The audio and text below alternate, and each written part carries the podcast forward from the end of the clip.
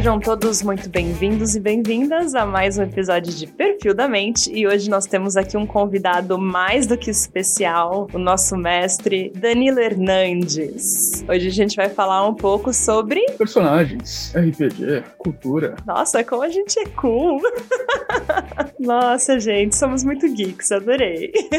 então, fiquem ligados que a gente vai começar aqui a trazer um mundo diferente de possibilidades para vocês descobrirem como é que faz os concepts dos personagens no RPG, nos games. E se você curtir esse lado, continua com a gente.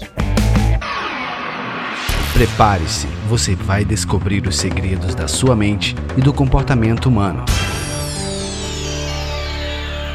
Perfil da Mente Podcast.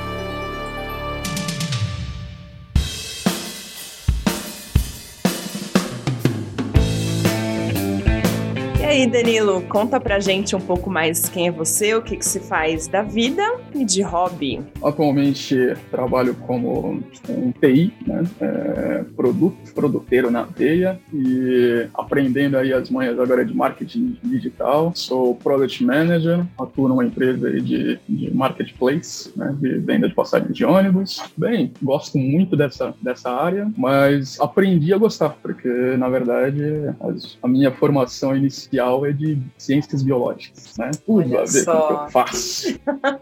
Para os ouvintes ainda que não nos conhecem, eu e o Danilo, a gente tem uma história de ter se conhecido num rolê estranho, que a gente bateu todas as coisas, né? De games, de vinhos, de amigos, de... que mais? Ah, de biologia, porque eu também fiz biologia, RPG. E aí o Danilo falou que eu era uma, uma inteligência artificial. Tô conversando com a pessoa no WhatsApp. E aí, tipo, tudo, tudo bate, né? Tudo, tipo, tem ali, não, putz, eu também, e putz, me traz assunto, né? E tudo aquilo. Eu falei, não é possível eu conversando com uma inteligência artificial, tá querendo me agradar em todos os modos, tá ligado?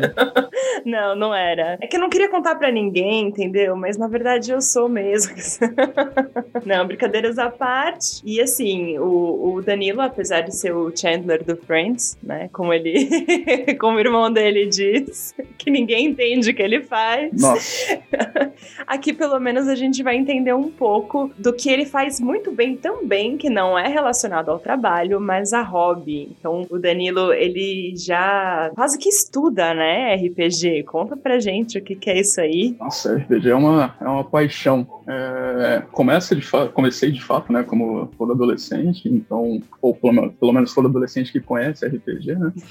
é, então, a jogar com amigos etc. É, desde os dadinhos até é, mapas, né, que tinham ali, jogos como Hero Quest, da Grow, né, Estrela. Então, tipo, você tem essas, essas imersões ali, é, mas ainda é, como vou falar, ainda é frívolo, né, ainda é uma, uma coisa ali de, tipo, de, de jogar, né, um jogo, né, de né? descobrir. E aí, quando foi passando o tempo, né, eu comecei a jogar aos 13 anos, foi passando o tempo, adolescência, entrei na faculdade, continuava jogando, e aquilo ia crescendo, e aí você via filmes e tentava trazer pro, pro, pro, jogo. Não tinha Stranger Things na época, né? Para as pessoas entenderem. Eu só adaptava Blade, adaptava tipo, um monte de filme.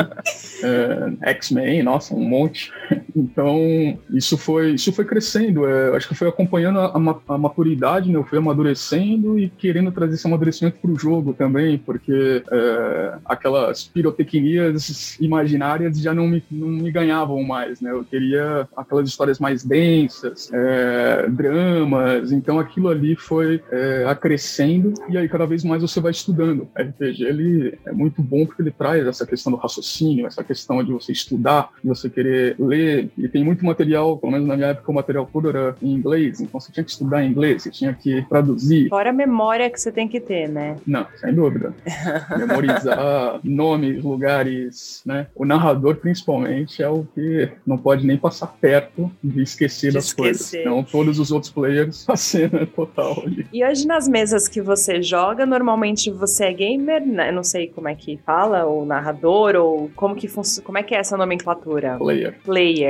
Sorry. Que normalmente eu narro no grupo que, eu, que estamos aí há mais tempo juntos, recentemente. Eu tenho esse orgulho, né, de ter formado diversos narradores. Então isso é, é muito legal. É um trainer de narrador, gente. Olha que incrível. Eu não sei nem qual é meu papel no jogo, chamei de gamer, o negócio tudo errado.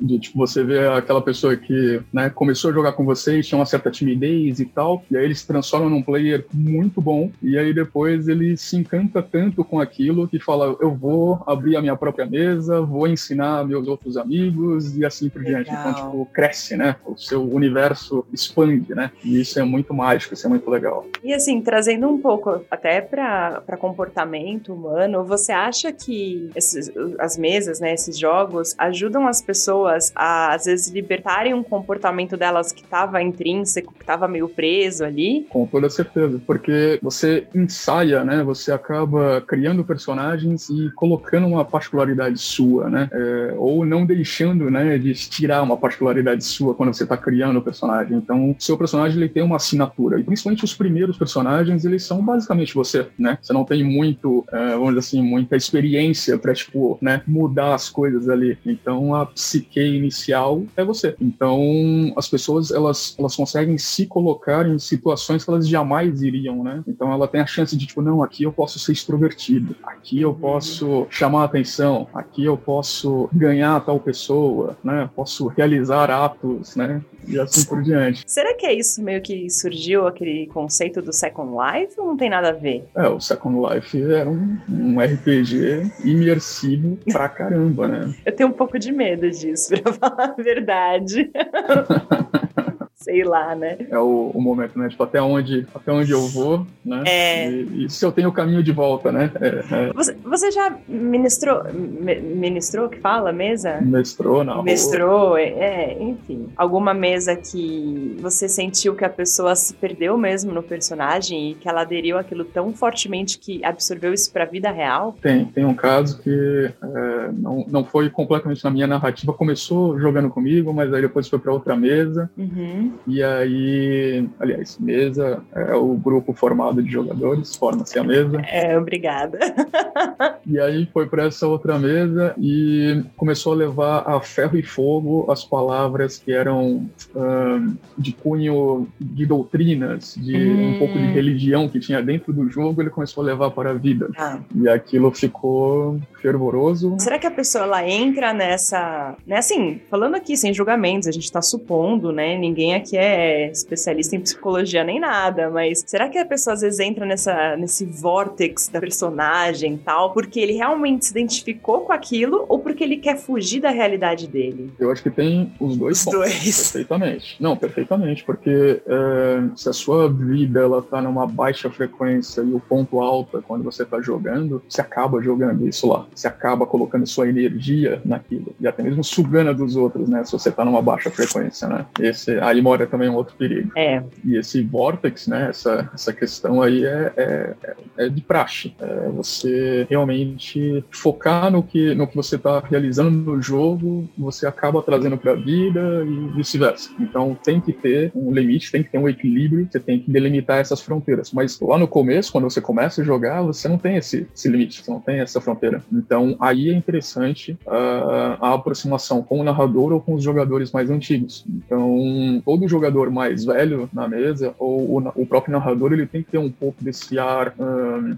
fraternal, o irmão mais velho. Para fazer essa mediação ali, entendi. Poxa, interessante. E a mesa acaba virando um grupo de amigos, né? Você, é, você acaba se soltando mais e você atua mais, né? É, entra no personagem quando você tá jogando com pessoas que você já tem uma certa cumplicidade, uma certa intimidade, né? E o que, que é mais fácil? Para você eu já sei, mas assim, né? Para a maioria das pessoas. É mais fácil você criar uma história e criar cada um dos personagens da, dos jogadores, ou as pessoas criarem o próprio personagem, ou até mesmo interpretarem o personagem que você cria. Nossa, isso é, é, é muito difícil para o jogador pegar, por exemplo, eu crio a história, crio o personagem e aí ele vai interpretar, né? É, por mais que já tenha uma série de diretrizes, né, e tudo, vamos dizer assim, já um tanto delimitado, é, para o jogador jogador fica um tanto artificial, porque hum. ele não participou da criação. É como uhum. se ele uhum. pegasse um, sei lá, um boneco, né? E começasse a brincar. Entendi. Brincar é ótimo, né?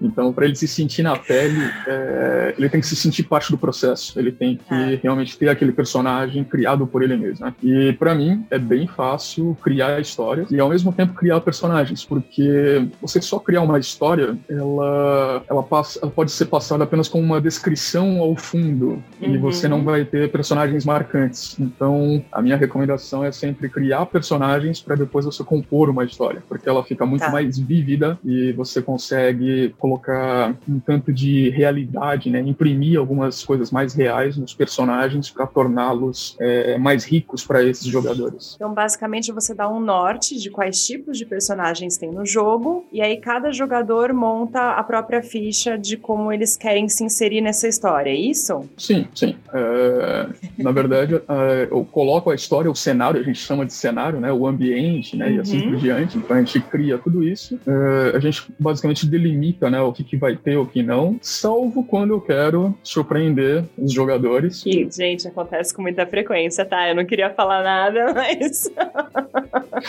eu gosto bastante de. É... Eu não sei se vocês, vocês jogam Vampires, mas ele é bem malcaviano, galera.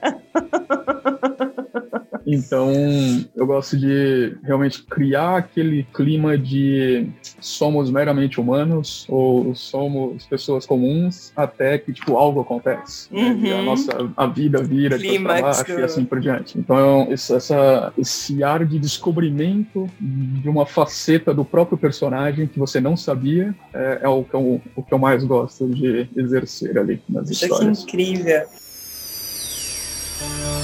Perfil da Mente Podcast.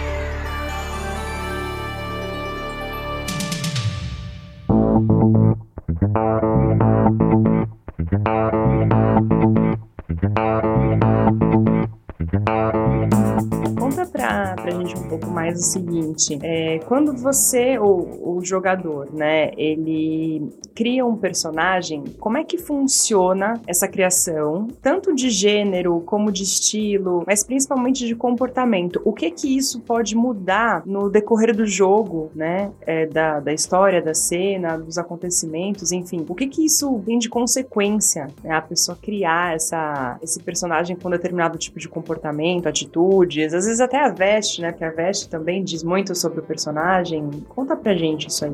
Isso é, assim, é imprescindível, porque, como eu disse, eu crio o cenário, eu crio alguns personagens marcantes ali, que são chamados de NPC, né? Que é Non-Player Character. Uhum. Então, é aqueles que não serão jog é, jogados pelos jogadores, mas isso não quer dizer que esses NPCs eles serão apagados. Então, eles têm, como eu disse, essa criação é, que eu coloco, eles são tridimensionais. Então, são, são NPCs que têm qualidades, que têm defeitos, que têm características marcantes, que têm traumas, que têm uma série de coisas. Então, o player, o jogador, quando ele é, cria o personagem, ele tem que ter essa, vamos dizer assim, pelo menos essa mesma premissa para que ele não fique apagado no jogo. E que a história fique coerente também, né? Os NPCs eles já vão ter essa carga, né? Então o player ele acaba é, ganhando também essa vontade de tipo, não, putz, que legal, então aquele NPC tem um trauma assim, XPTO tal. Então eu também vou trazer isso pro meu personagem.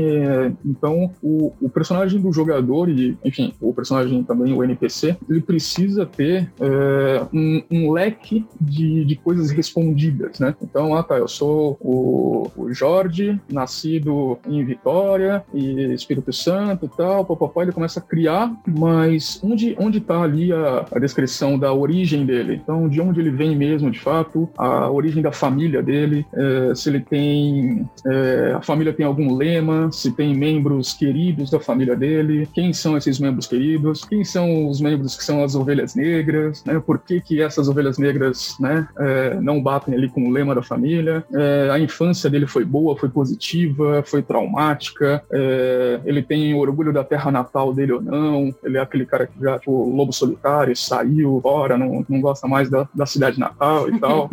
É, os relacionamentos dele são importantes, então, tipo, ele teve relacionamentos amorosos, legal. Qual a natureza desses relacionamentos amorosos? Foi legal? Foi, foi caótico? é, qual a relação atual deles com, com os ex, né? Orientação sexual é importante, as paixões, né? É, o que, que ele gosta, o que, que não gosta. Então, você começa a criar um leque de, de coisas que aí, quando você começa a responder isso pelo personagem, você começa a né, sair do seu lado, né? Das, dos seus gostos, né? E aí você começa a dar vida a outra pessoa, né? Mesmo que no imaginário, mas você começa a dar vida. E aí ela começa a ficar um pouco mais longe de você. Então, gostos musicais, livros, filmes, tudo isso você pode compor no personagem, né? Para trazer é, essa, vamos dizer assim, essa personalidade marcante e que vai deixá-lo cada vez mais crível. E se ele é introspectivo, é, né, extrovertido, é, você monta a psique, para quem joga storyteller sabe da questão lá de comportamento e natureza, né? Então você também pode colocar no personagem isso, como que é o comportamento dele social na sociedade, como que ele se comporta ali, e para as pessoas mais do íntimo dele, da, ele consegue mostrar a própria natureza, né? Então você consegue controlar essas duas personalidades. Então ele, é, você tem que criar de fato toda essa bagagem para você tridimensionalizar o personagem e dissociar de você, né? Para que você uhum. possa de fato no imaginário olhar para o lado e tipo, putz, o, o Jorge tá ali. Vai fazer isso e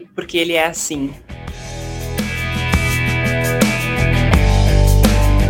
E aí, tá gostando do papo? Então fique ligado que a continuação desse episódio estará disponível nas próximas semanas. Até a próxima!